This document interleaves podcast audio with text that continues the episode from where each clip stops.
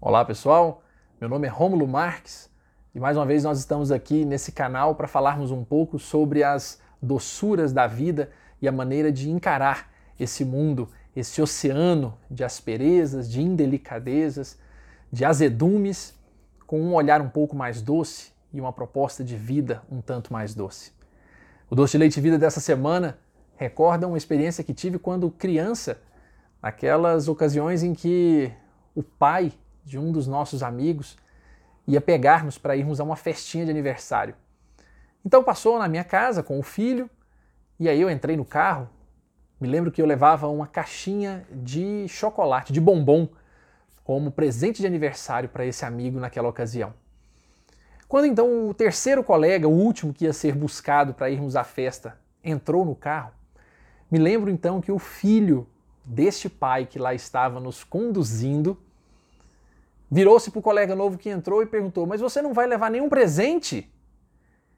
E o nosso colega, extremamente constrangido com a pergunta na hora, não sabendo muito bem o que responder, disse: Eu não, não pude comprar, minha mãe não tinha, não teve jeito. E percebendo o constrangimento que aquele garoto estava, nós todos, crianças naquela ocasião, o pai, o motorista, naquela ocasião, deu-nos uma lição que certamente não pode cair no esquecimento nunca, quando ele disse: E qual o problema de ir com a mão abanando se o coração vai amando? Na hora que ele falou, soou um pouco esquisito, a gente ficou olhando assim um para o outro, sem entender de que qual o problema de ir com a mão abanando se o coração vai amando. E ele mesmo se propôs a explicar ali com algumas rápidas palavras que hoje, depois de tantos anos, reflito com um tanto mais de maturidade, quando ele então explicou que quando nós fôssemos então mostrássemos o bom comportamento, respeitássemos os adultos, não gritássemos na festa se ela estivesse num ambiente, num ambiente, num clima com menor volume, que não afrontássemos as pessoas, ou seja, de alguma forma, aquele pai estava nos ensinando uma elegância, uma elegância do comportamento. Porque quantas vezes hoje vamos às festas e sim, levamos presentes com um gesto de carinho, de retribuição, uma maneira de presentearmos aquelas pessoas que gostamos, que amamos e que também nos, nos consideram nos convidando para os eventos, embora hoje não estejamos nesses climas de muitas festas e muitas confraternizações, é bom que reflitamos para que isso se aplique a qualquer local para onde formos.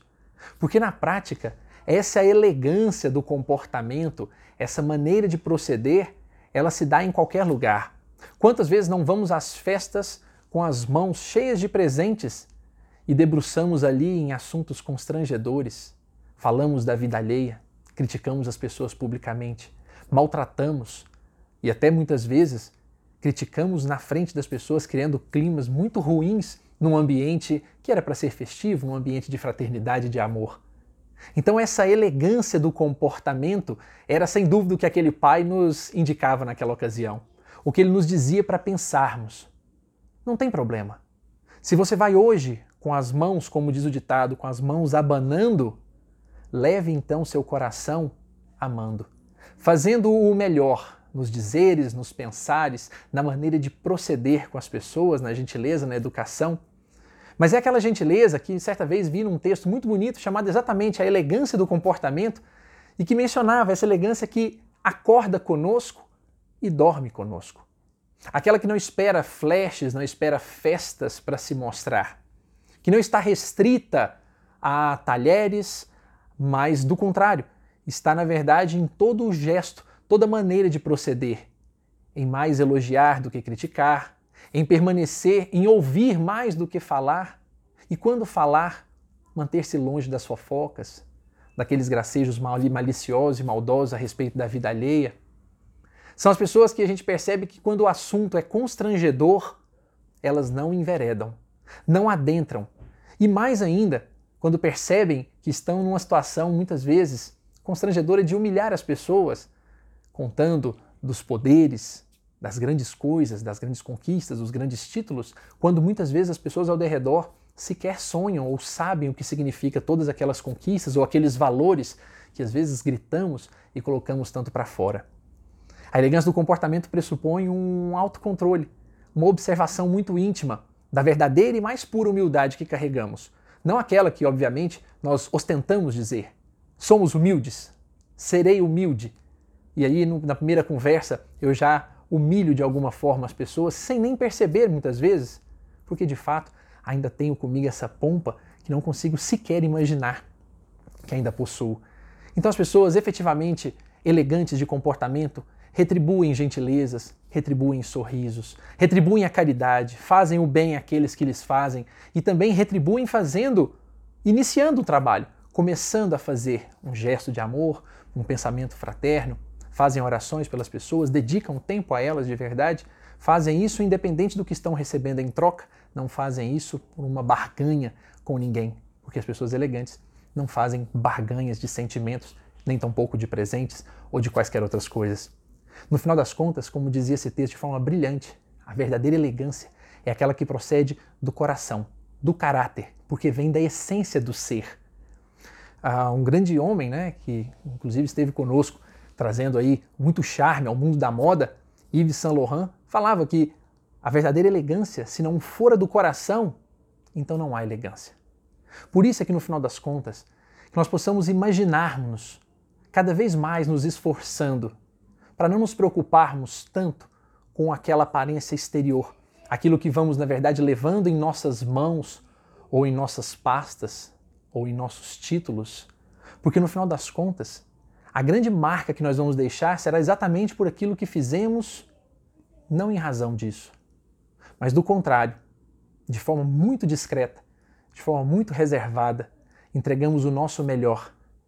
É o médico que faz um parto e estimula e faz todo um trabalho psicológico cuidando da mulher que ali está. É o juiz que faz o seu trabalho sabendo manter organizado e tratando com decência todos os presentes ali no ambiente. É a pessoa que varre as nossas ruas e que sabe fazê-lo com trato, com harmonia, muitas vezes tão discreto que ninguém percebe, mas quando percebemos e olhamos, vimos que ele obviamente limpou muito bem limpa as nossas ruas. Ou seja, em qualquer ambiente, que nós tenhamos a educação de levarmos o que de melhor tivermos, sendo assim elegantes. Que não nos ocupemos tanto com a vida alheia, que não nos ocupemos tanto com falar mal ou, ainda assim, incentivar a fofoca, o fuxico a respeito das pessoas que conosco caminham, porque certamente, se levamos os presentes, o ouro em nossas mãos e entregamos às pessoas, se o coração não vai cheio de amor, certamente não estaremos ali naquela posição de convidados fiéis que estão ali por amor àquelas pessoas que ali estão, se vamos levando os nossos piores sentimentos. O Doce de Leite Vida de hoje faz apenas um convite. Vamos à festa? Vamos ao trabalho? Vamos à rua? Vamos à sala de nossa casa? Vamos em qualquer lugar, a qualquer parte. Se não tem nada para levar, vai com a mão abanando? Não tem problema desde que o coração vá amando.